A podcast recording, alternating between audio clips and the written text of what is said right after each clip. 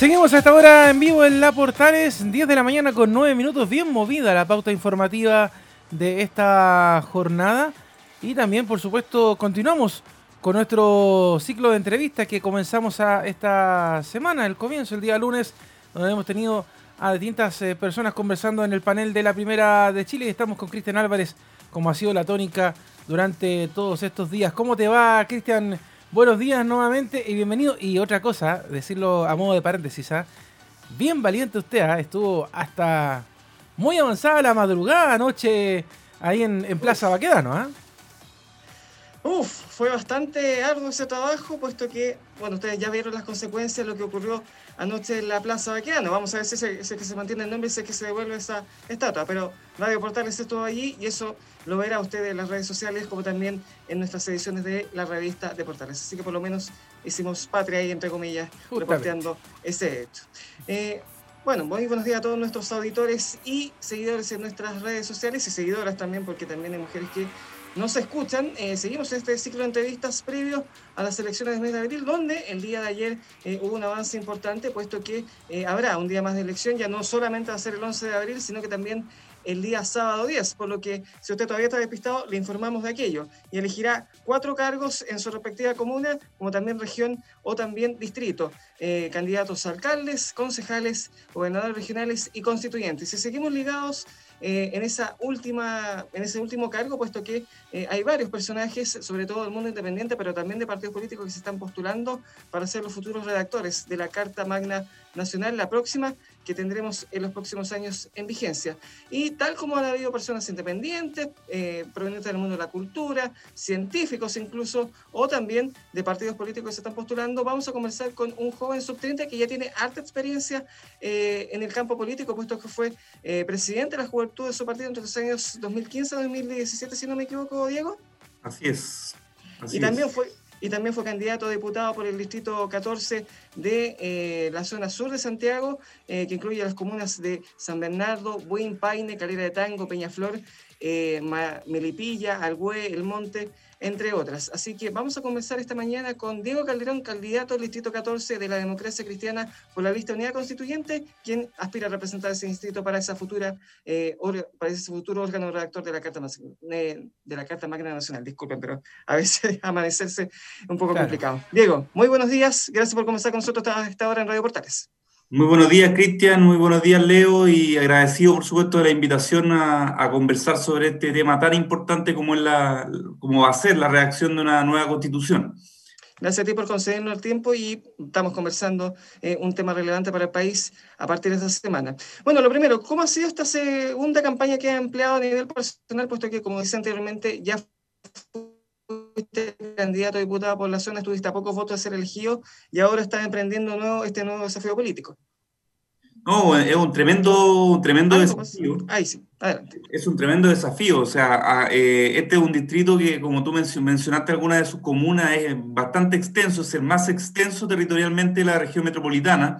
Eh, y es un distrito que tiene, sin embargo, eh, o además tiene una realidad muy diversa, porque incluye comunas muy urbanas, muy urbanizadas, como San Bernardo principalmente, y también una amplia zona rural o semirural de, de comunas que, que han ido sufriendo distintos cambios en las últimas décadas y cambios bastante relevantes y, por, por, lo tanto es un, siempre un desafío eh, recorrerlo, eh, conversar con la gente, tratar de levantar propuestas que le hagan sentido a la inmensa mayoría de los ciudadanos que acá eh, habitan, y, pero además es un proceso que es distinto porque el desafío al que uno postula es distinto, o sea, la, la oportunidad de redactar por primera vez en democracia una nueva constitución y una constitución que además va a ser con carácter paritario y con carácter eh, y con la participación de los pueblos indígenas, es realmente un hecho muy histórico y no solo histórico eh, aquí en, en, Chile, sino que también histórico mundial, puesto que eh, no había un proceso con características semejantes antes en la historia del constitucionalismo moderno Y, por lo tanto, la disposición evidentemente está en informar a la ciudadanía respecto de lo que estamos viviendo. Hay mucha desinformación eh, además hay un, eh, esto además se complica cuando se hacen modificaciones sobre la marcha al proceso electoral, como el hecho de que ya no es solo un día, sino que son dos días de votación. Hay que explicarle a la gente que no es que tengan que votar los dos días, sino que es, pueden votar o el sábado o el domingo, pero en ambos casos se le van a entregar los cuatro votos que corresponden a esta elección. Eh, y es importante también informar que, que son estos cuatro votos, ¿no? que se eligen las autoridades locales alcaldes, concejales y ahora el gobernador regional, y además los constituyentes, que mm, para explicarlo de una manera muy simple, es eh, el 25 de octubre nosotros, la inmensa mayoría de los chilenos, habilitamos el inicio de un proceso constituyente, eh, lo hicimos votando a prueba, y ahora llega el momento de elegir a quienes van a redactar esa constitución, y la idea es que esa misma idea, ese mismo entusiasmo, esas mismas expectativas que habían puestas en el plebiscito puedan expresarse ahora el 11 de abril. Eh, por lo que he visto va a tener una competencia muy dura porque va a competir con personajes de, eh, con hijos de personajes que están ligados a esa zona. Por ejemplo, el hijo del senador Coloma por Chile Vamos, eh, por el Frente Amplio el hijo del actor Patricio Churra, también el nieto del exdiputado Andrés Elwin. Y aparte hay un detalle importante, mucha gente está haciendo campaña tratando de desligarse de los partidos políticos. de hecho, hay muchos independientes postulando, pero ha sido una bandera de muchos de ellos una animaversión contra ellos. ¿Tú cómo has visto esa campaña, no solamente por la competencia que tiene, sino que también por esa, ese antipartidismo que ha existido durante los últimos años? Mira, respecto a lo primero, yo veo bastante activo en la ciudadanía también de, esta dinámica de, de, de, utilizar los apellidos para llegar y ser candidato. Yo creo que eso no es la, lo que uno tiene que preguntarle a cada uno de los candidatos, qué es lo que han hecho, qué es lo que hacen eh, dónde viven, dónde trabajan, cuál es su vinculación con el territorio por el que postulan. Creo que eso es lo que debe estar puesto en evaluación. Eh, ninguno de los candidatos que tú mencionaste vive en el distrito 14, no tienen una vinculación real con esta zona. Y creo que el turismo electoral es algo que le hace daño a la política, porque finalmente cuando tú no conoces la realidad eh, y no vives la realidad concreta eh, que sufren los ciudadanos que tú buscas representar, la posibilidad de que tú puedas representarlos y darle solución a los problemas, evidentemente, se dificulta mucho más. Y por otro lado, eh, respecto a lo que dices de la militancia, mira, yo soy militante de un partido, de, un partido además muy tradicional, que es la democracia cristiana, pero acá lo que la persona, los ciudadanos van a votar por personas y creo que es importante evaluar cuáles son las trayectorias de esas personas. La independencia o la militancia no eh, atribuye per se ciertos valores a las personas. Pueden haber independientes que eh, sean muy buenos liderazgos y puede que otros que no lo sean. Así como hay militantes, creo yo, que son muy buenos liderazgos, eh, creo ser uno de ellos, por supuesto, y gente que también le ha hecho daño y ha desprestigiado la política. la gracia de la democracia es que no, estamos, no se nos impone quién nos representa, sino que nosotros elegimos entre los candidatos que se nos presentan. Y en, y en, esa misma línea y en esa misma dirección, yo creo que la gente tiene que hacer esa evaluación. Yo al menos valoro que los partidos más tradicionales hayan hecho un esfuerzo real, que se expresa en las listas, por ofrecer liderazgos nuevos, más jóvenes, más eh, también incorporar gente independiente dentro de sus listas y, y hacer un esfuerzo real por renovar la política y renovar los liderazgos y rostros que van a trabajar por redactar esta nueva constitución. En mi caso, yo tengo 31 años recién cumplido, eh, por lo tanto, eh, no he ejercido ningún cargo público antes y por lo tanto mi disposición eh, es distinta para enfrentar este proceso. Mi compañera de lista tiene 30 años, entonces hay un esfuerzo por renovar, por ofrecer liderazgo nuevo y yo espero que la gente valore ese esfuerzo y nos permita y nos dé una oportunidad, una oportunidad eh, que para participar de este proceso histórico que, que redactar la nueva constitución, sin perjuicio de, de evaluar también que si, si, los candidatos contamos con la preparación o no para eh, llevar adelante este proceso, porque evidentemente creo yo que, que cuando uno tiene esa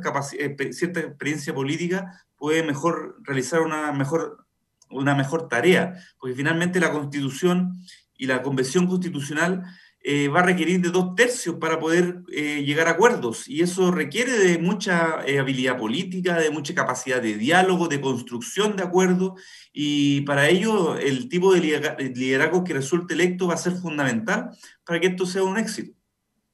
Leonardo. Y a propósito de lo mismo que, que comentas,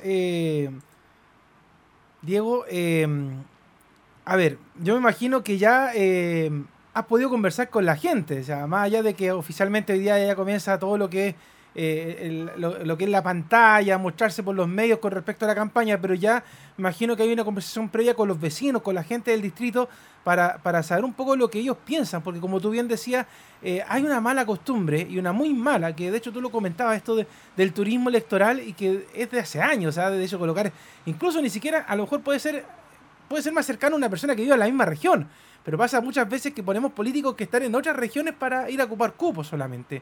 ¿Qué has podido detectar tú de lo que te dicen los vecinos, la gente del distrito? Te dice, Diego, mira, lo que queremos para la constitución es tal y tal cosa. ¿Qué has podido tú conversar con la gente en la calle, que es donde realmente importa? Porque uno puede hablar mucho con los medios, pero si uno no sabe lo que se vive en el día a día, de verdad que es difícil poder representar a, a un grupo de personas. Bueno, lo, primero es que yo, yo soy nacido y criado en Buin, una de las 14 comunas de este distrito. Eh, sigo viviendo acá en Buin, eh, trabajo en eh, Caleatango, otra comuna del distrito. Entonces tengo una vinculación permanente. No conozco los problemas que hay en la zona eh, porque me los cuenten, sino porque uno los vive, la familia de uno tiene esos mismos problemas. Por lo tanto, uno tiene una aproximación real y, y efectiva a cada una de las problemáticas que hay en la zona. Y cuando uno recorre, se da cuenta que la gente valora el hecho de que haya un candidato que sea local, finalmente el que está eh, postulando. Y en respecto de los temas que tú mencionas, mira, eh, hay muchos temas que surgen en las conversaciones, eh, pero hay, yo creo que hay uno, hay dos que últimamente han surgido con harta, fuerza. Uno, el tema de el agua. Aquí es un distrito rural y semirural. De las 14 comunas del distrito, las 14 están eh, han sido declaradas de, en zonas de, zonas de escasez hídrica. Entonces, el tema del agua es un tema preocupante y, cómo la Constitución eh, resuelve esta situación y termina con esta concentración de los derechos de agua que provoca estas inequidades tan eh, evidentes como que tú vayas por una calle y veas que todos los campos, enormes viñas eh, o otros cultivos llenos y muy verdes, y tú llegas a la población y te dicen que no tienen agua y reciben agua por, camiones aljibe, son realmente una, demuestran una inequidad tan grave que, que, la gente lo siente y lo, y lo, y lo entiende con mucha eh, claridad. Yo siento que ahí está uno de los temas fundamentales que nosotros tenemos que modificar, cómo consagramos en la Constitución el derecho humano, porque es un derecho humano, así está reconocido en todos los tratados internacionales, eh, que es el derecho al acceso al agua, no solo para el consumo humano, sino también para la pequeña agricultura familiar y para la agricultura subsistencia. Cuando uno eh, ve que hay familias que necesitan del agua no solamente para consumir, sino también para cultivar su alimento. O cuando también vemos que los que alimentan a la región metropolitana, por ejemplo, son eh, los pequeños agricultores, porque son ellos los que le venden en la vega o que venden en, en la feria y son los que dan el alimento que permite a la, gente comprar habitualmente, o que la gente compra habitualmente. Eh, ahí hay una preocupación fundamental. Y lo otro, y esto se vincula con el hecho de que estamos, eh, se, hizo esta elección en conjunto con los gobiernos locales. Por lo tanto, cuando uno está conversando con la gente, surge también la preocupación por temas que son de los gobiernos locales. Eh, la escasez de áreas verdes, los problemas de seguridad, eh, los problemas de falta de deporte, cultura, de arte, cuando tú problemas en, en las calles en general de pavimentación, son problemas que son inmediatos y que la ciudadanía los siente con mucha preocupación. Eh, entonces, ¿cómo uno aborda desde la perspectiva constitucional esa situación también es interesante? Yo soy un convencido de que hay que establecer una norma en la Constitución que permita equiparar y establecer un sentido de igualdad en cuanto son los recursos que reciben los municipios. Eh, eso es fundamental. No puedes, ayer estuve en Isla de Maipo, una de las 14 comunas, eh, Isla de Maipo, una comuna rural, y el alcalde me contaba que él recibía por habitante 117 mil pesos. Eso es el presupuesto que él tiene municipal por habitante. Eh, y en las comunas como Las Condes esto asciende a más de 1.150.000 pesos. Es decir, los recursos con los que cuenta eh, un alcalde en Las Condes, en Vitacura, en Lo Barnechea, a diferencia de lo que, lo que le corresponden a un alcalde en una comuna popular, son gigantes. ¿Y eso qué efecto produce? Que el Estado, es el, aquí no estamos hablando del mercado, sino que es el Estado el que reproduce las desigualdades. Y por lo tanto, la calidad de los bienes públicos que se le entregan a la ciudadanía difieren del lugar en que estos viven. Y eso es inaceptable. Y eso creo que puede terminar y, debe terminar. Eh, ya que fuiste líder juvenil, en los últimos años se ha visto una gran participación precisamente de este grupo etario en diversos ámbitos, sobre todo los políticos. Por algo, por ejemplo, apareció el Frente Amplio, emergieron liderazgos como el tuyo en tu partido. Eh, ¿Cómo ligar a los jóvenes con la Constitución? ¿Qué asegurarles para que, por lo menos en el futuro, eh, miren con más confianza la Constitución que se redacte en comparación con la actual, donde hay un dejo de indiferencia, desafección, en fin? Yo, creo que hay que asumir hay que asumir varias cosas. Yo creo que la gente tiene derecho a tener expectativas. Eh, eh, esto de estar permanente, permanentemente diciendo, mira, esto no se puede, no lo vamos a poder, cuesta mucho, muy difícil, eso desmotiva. Yo creo que hay que tener expectativas en que la constitución puede mejorar la calidad de vida de las personas no es la solución directa a los problemas, eso es efectivo. No, no, no, la constitución no nos va a resolver, no nos va a aumentar las pensiones, eh, no va a eh, significar que eh, se construya más rápido un hospital, ni va a significar que haya más médicos especialistas. La constitución no nos va a mejorar la calidad de vida práctica en, en lo inmediato, eso es verdad. Pero puede ser, al ser un conjunto de normas y reglas, por las cuales se organiza el poder y por lo tanto se organiza cómo funciona nuestra democracia cómo se canalizan las inquietudes ciudadanas, cómo la, política responde a los problemas de la gente, cómo el Poder Judicial resuelve y se organiza para resolver los conflictos que surgen entre los ciudadanos o entre estos y el Estado. Cómo todo este conjunto de normas y reglas, cuando las modificamos, cambiamos la forma en que nuestra sociedad funciona y por lo tanto podemos cambiar las reglas y encaminar la solución de los problemas.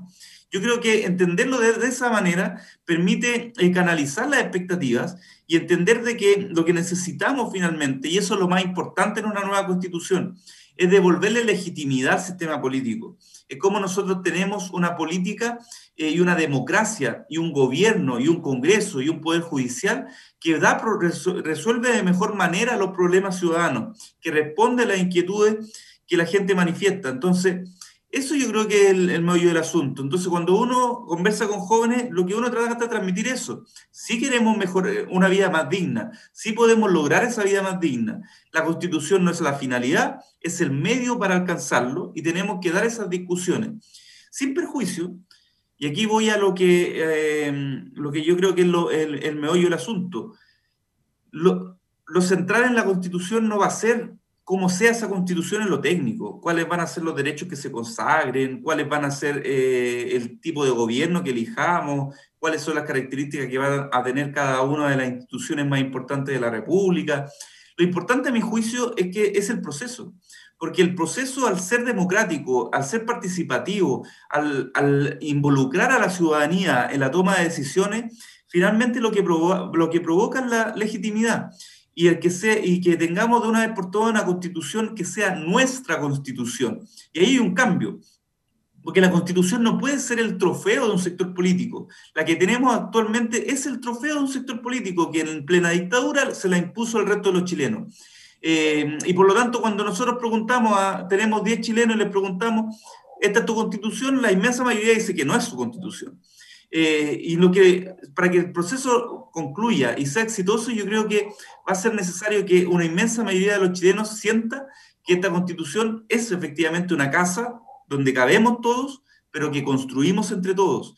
Y eso es parte de, lo, de la meta eh, fundamental de, de, la nueva constitución. Y, y, cuando uno ve candidatos, que yo lo he conversado con muchos de ellos en debate, cuando ve que llevan una bandera muy particular, tema ecologista, o el tema, eh, o el tema salud, o el tema previsión, o el tema educación, que surge también muy, de, o el tema cultura, que uno puede compartir esos temas, efectivamente, tenemos, con muchos de ellos tenemos posturas muy en común, pero yo lo que trato de transmitir también es, mira, eh, uno no puede llegar con una bandera y decir si esa bandera no me la aceptan, yo me taimo y yo rechazo, porque no es la, disposición con la que hay que ir a la, Convención Constitucional. Hay que ir con una disposición a escuchar, a convencer, a dialogar. La, eh, no podemos decir que creemos efectivamente la participación ciudadana e ir con la disposición a que lo único que vamos a aceptar como participación ciudadana sea aquello que confirme mis propias convicciones, porque entonces no es participación ciudadana, sino que sería algo mucho más interesado. Y yo creo que sacar los prejuicios, abrir las miradas, es parte de lo que tenemos que hacer en, ese proceso. A propósito de lo mismo, entonces, eh, por, lo que tú vas esbozando un poco, Diego, eh, en esta constitución que se debería redactar, ¿hay algunas cosas que se tuvieran que mantener o tú crees que hay que hacer todo desde cero? Porque hablamos mucho de la radicalidad, perdón, de que, esto se hace o no se hace, pero está toda mala la constitución y sobre lo mismo te hago un alcance, porque eh, muchos, por ejemplo, sobre todo el sector de la derecha, dicen, oye, pero recordemos que la actual constitución tiene la firma de Ricardo Lago. Y él dijo que era una reforma, obviamente, de la constitución y que fue hecha en democracia, a pesar de que se apela mucho a que esta fue, obviamente, obra de Jaime Guzmán y todo lo que pasó en el periodo de la dictadura. Pero, pero ¿Hay que ser tan radicales con esto? O sea, ¿la, actual constitución no sirve para nada? ¿O hay cosas que se pueden rescatar y sobre esa base empezar a trabajar para lo que viene ahora? No, mira, yo creo que eh, la actual constitución en muchos aspectos tiene cuestiones positivas, no solamente en el origen, sino también en las reformas que se han ido haciendo con el tiempo. Eh, efectivamente, eh, si uno ve eh, eh, hay cosas que se incorporan en la Constitución que son parte de la tradición constitucional de Chile, que estaban en la Constitución del 25, que estaban en la del 33. Entonces, todo eso hay que evaluarlo en su mérito y ver si lo seguimos incorporando. O sea, eh, hay cosas que tienen que cambiar, evidentemente, y cosas que tienen que mantenerse. La, misma... el hecho, la misma categoría que tiene la Contraloría General de la República, por ejemplo, es relevante mantenerla así o una institución que ha hecho un aporte a, avanzar en mayor transparencia y probidad. Cuando uno ve lo que pasa con el Banco Central, la autonomía del Banco Central eh, ha sido fundamental para el desarrollo económico de Chile, para que la inflación no sea un tema eh, relevante, porque sabemos que la inflación a lo que más afecta es a los más pobres, a los que eh, finalmente dependen de, ciertos elementos básicos para sobrevivir y que no tienen capacidad de ahorro. cuando uno ve instituciones como eh, el Poder Judicial, que también tiene una trayectoria muy larga, que uno puede revisarlo, pero que efectivamente eh, tiene eh, una tradición que, hay que mantener y modificar en aquellos aspectos que, puedan permitir mejorar, creo yo, el acceso a la justicia para aquellas personas que no pueden proveerse de un abogado, pero que en general es un sistema que, ha funcionado. y, y, uno tiene así varias instituciones que son parte de la tradición constitucional de Chile que no partieron en el año 80 con la actual constitución y que yo creo que hay que proteger y que hay que mantener, eh, sin perjuicio. O sea, en la misma eh, eh, derecho, en los mismos derechos fundamentales. Yo creo que hay derechos sobre los cuales nadie discute mucho, ¿no? La libertad personal, el derecho a la vida, el, al derecho a la integridad física y psíquica. O sea, hay derechos humanos consagrados constitucionalmente que evidentemente vamos a tener que reproducir en la nueva constitución. Y así normas que han sido muy relevantes para la historia reciente, como fue, por ejemplo, aquella norma que dice que eh, el le da un rango supralegal a los tratados internacionales que versan sobre derechos humanos y que ha permitido la condena de aquellos eh, criminales de lesa humanidad. O sea, la constitución tiene cosas malas, cosas, eh, ciertos amarres que se dejaron, lo conversamos hace poco respecto del agua, por ejemplo, ese es un tema donde hay un amarre que le da una protección a la propiedad sobre los derechos de agua, que, de, a, propiedad sobre el, aprovechamiento del agua que realmente no, eh, no se justifica y que impide garantizar el agua para aquellos que efectivamente lo necesitan.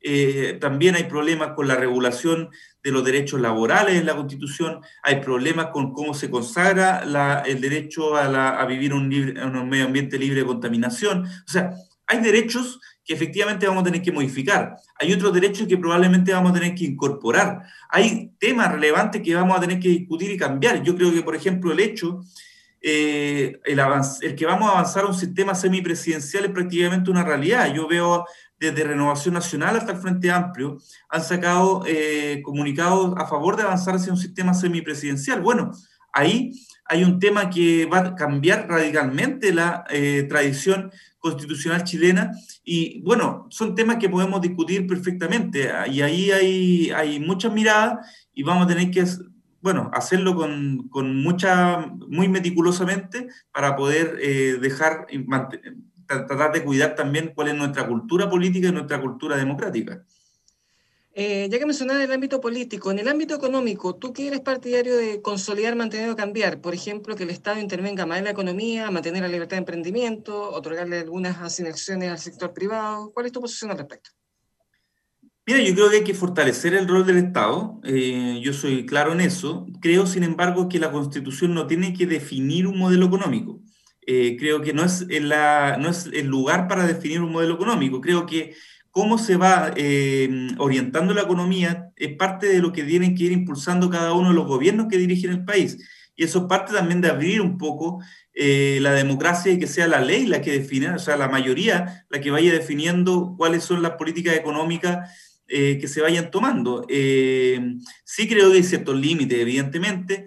tiene que haber una habilitación más, menos, menos burocrática para que el Estado pueda intervenir, pero también creo que hay que mantener el hecho de que la expropiación, por ejemplo, tenga que ser eh, indemnizada, que tenga que haber un procedimiento justo, de que tenga que eh, pagarse a las personas eh, al contado lo que, lo que corresponde por esa expropiación. O sea, hay que establecer ciertas normas generales que permitan a los gobiernos impulsar sus proyectos económicos con mayor libertad, pero evidentemente protegiendo a las personas para evitar ciertos abusos y ciertos atropellos, que porque efectivamente las constituciones, es importante señalarlo, nacen de alguna manera para organizar el poder, pero también para limitar el poder estatal.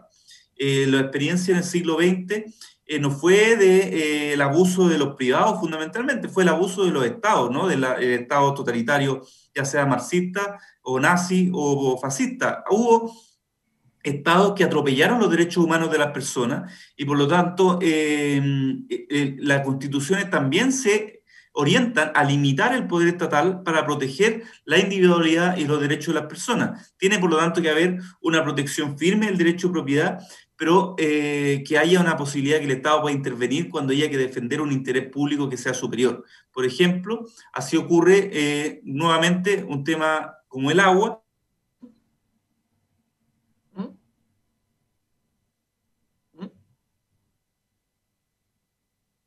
Perdimos a Diego al parecer, ¿eh?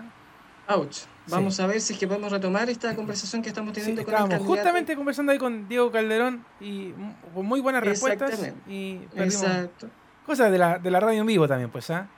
Exacto, pero bueno, para reiterar al auditorio, estamos conversando con Diego Calderón, candidato de la eh, unidad constituyente por el distrito 14 de la región metropolitana, que agrupa las comunas de San Bernardo, Buen, Paine. Diego, parece que. ¿Nos escuchas, Diego? Ahí está reiniciándose por ahí Está. Ahí volvió Diego. Ahora volvemos. dónde la respuesta? Tranquilo. Ahí no sé en qué, en qué quedó. Justo estaba eh, poniendo el ejemplo nuevamente del agua. Exacto. Ah, bueno, claro, el ejemplo, mismo el ejemplo del agua, o sea, lo que Acá hay eh, derechos de agua particulares y el Estado debiese tener las facultades para poder intervenir, para asegurar ese derecho a aquellos que no, eh, no pueden acceder al agua, que, eh, ya sea para el consumo, para la agricultura familiar. O sea, ahí hay un caso en que se reconoce la, cierto derecho de propiedad, pero necesitamos que haya un Estado que pueda intervenir para mm, garantizar el agua a aquellos que más lo necesitan. Eh, en caso de ser elegido miembro de la Comisión, de la Convención Constitucional, eh, ¿cómo crees que sean los debates de esa instancia? Eh, ¿Puedes que se lleguen a acuerdo de la forma lo más rápido posible, por lo menos en ciertos temas, se pueden estancar en otros? ¿Cuál es tu percepción al respecto? Mira, yo, creo que eso va a depender de las personas que lleguen a ser electas en la, en la Convención Constitucional. Yo lo que espero y tengo eh, mi, esperanza es que la ciudadanía elija personas con esa disposición de diálogo, que no elijan líderes radicales, que finalmente sean, eh, eh, o más que radicales, sino que tengan una disposición más al conflicto que a la construcción de acuerdos.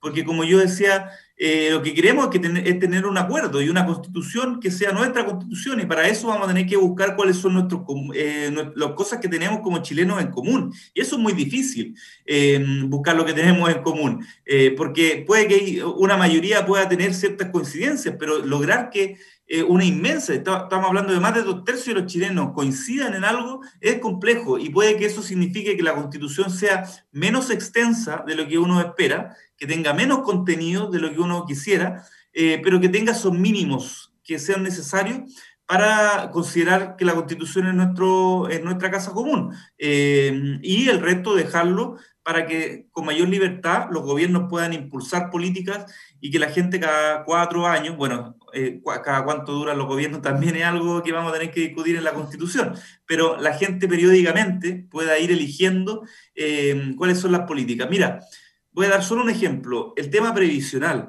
Es un tema de especial relevancia para la ciudadanía actualmente y llevamos 10 años en que hay un consenso transversal en que es necesaria una reforma sustantiva del sistema previsional y sin embargo la política, ni los congresos, ni los gobiernos han sido capaces de dar respuesta y, aunque sea una mala respuesta, pero dar una respuesta a esa demanda. Eh, mira, si hay un gobierno de derecha y la gente elige un gobierno de derecha y ellos impulsan una reforma previsional que fortalece la capitalización individual, que es lo que ellos creen finalmente, eh, bueno, que así sea y que ellos puedan impulsar ese programa, porque la gente así votó en las elecciones para que ellos puedan impulsar ese programa. Y, si la gente después se da cuenta de que ese gobierno lo hizo mal y que no le gustó esa reforma, bueno, que cambien el gobierno y pueda asumir una nueva fuerza política o un nuevo sector político que pueda impulsar una reforma en una dirección distinta.